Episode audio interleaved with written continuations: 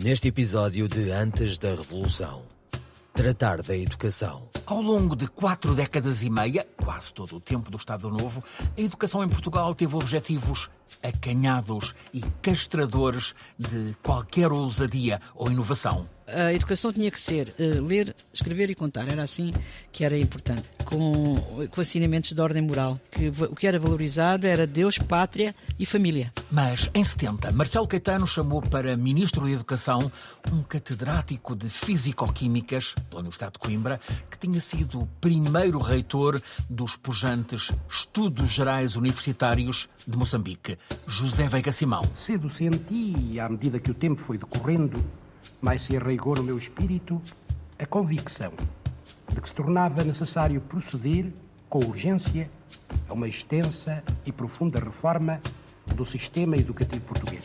Chega-te a mim mais perto da lareira, vou-te contar a história.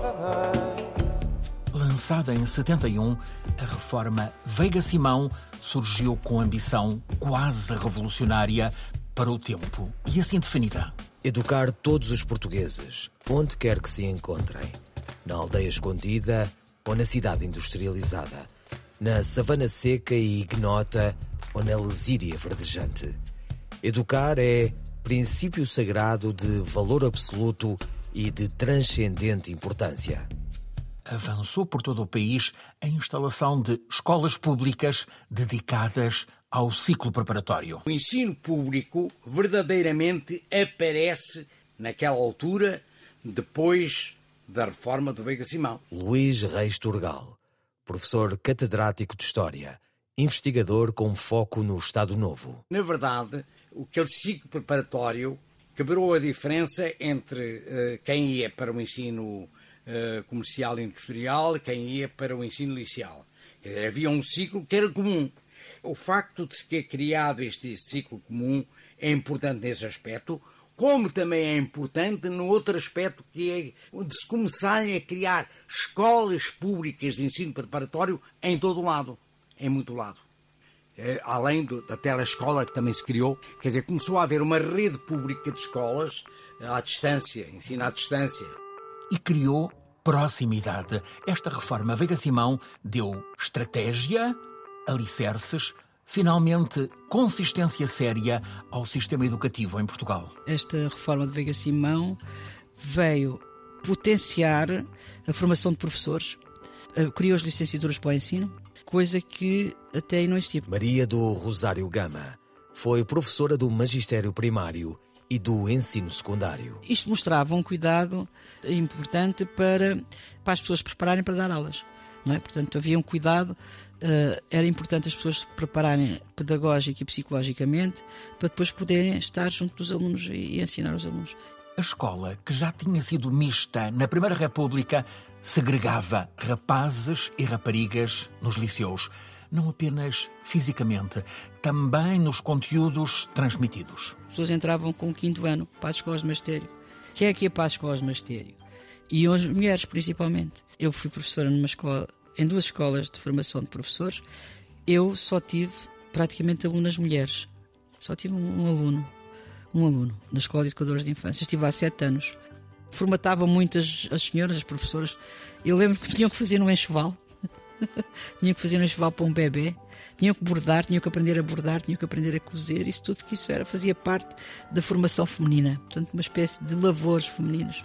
Uh, isso fazia-se nas escolas de magistério. Uma certa ideia de família junta-se à construção da pátria e de Deus. E o culto do líder substitui literacias várias nos manuais escolares. Os livros de leitura que traduziam toda essa, toda essa ideologia da época, não é? em que são eliminados temas como 15 regras para conservar a saúde e em sua substituição entram temas como religião e pátria ou Salazar e o infante Dom Henrique. Veiga Simão quis mudar o estado das coisas e incomodou setores ultra do regime.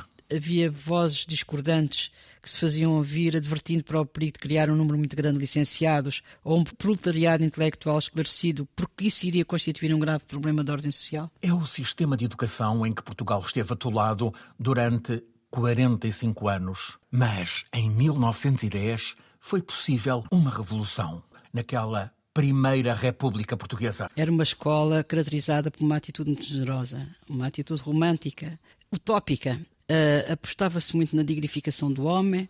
Uh, nessa altura temos um grande combate ao analfabetismo. Uh, havia um, houve um reforço do ensino infantil e do ensino primário. O ensino primário tinha cinco anos de escolaridade obrigatória.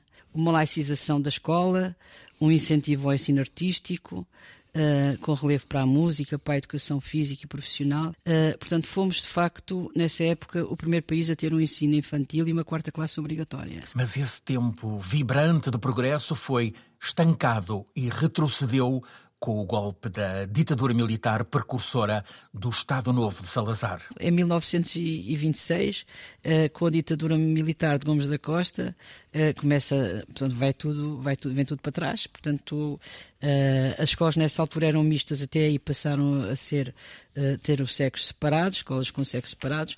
Nessa altura, portanto, houve, houve a redução da escolaridade obrigatória para três anos, portanto, logo aí se vê. De 1926 até ao começo dos anos 70, quando uma reforma do ensino antecipou a revolução. A 73 é de facto o tal compasso de espera em que as sementes de mudança, sobretudo nas áreas da cultura e da educação. Rui Vieira Neri, investigador. Que é preciso lembrar que a reforma pedagógica iniciada em 70, 71 pelo Veiga Simão tinha aberto o, o sistema de ensino a uma quantidade de jovens que tinham, na sua maioria, tido bolsas da Fundação Gulbenkian para estudar no estrangeiro em todos os campos e que voltavam com uma visão do mundo completamente diferente, tinham tido a experiência do que era o dia a dia de, de vida numa sociedade democrática e, portanto, essa gente entra no sistema de ensino. É quando, em 73, criam-se as, as, novas universidades. São a Nova, de Lisboa, a de Aveiro, a de Évora e a do Minho, que se juntam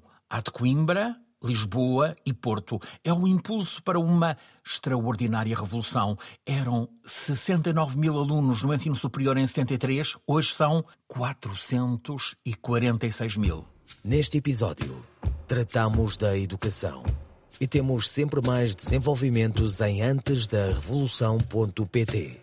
No próximo episódio, vamos ao bacalhau com o Natal no menu.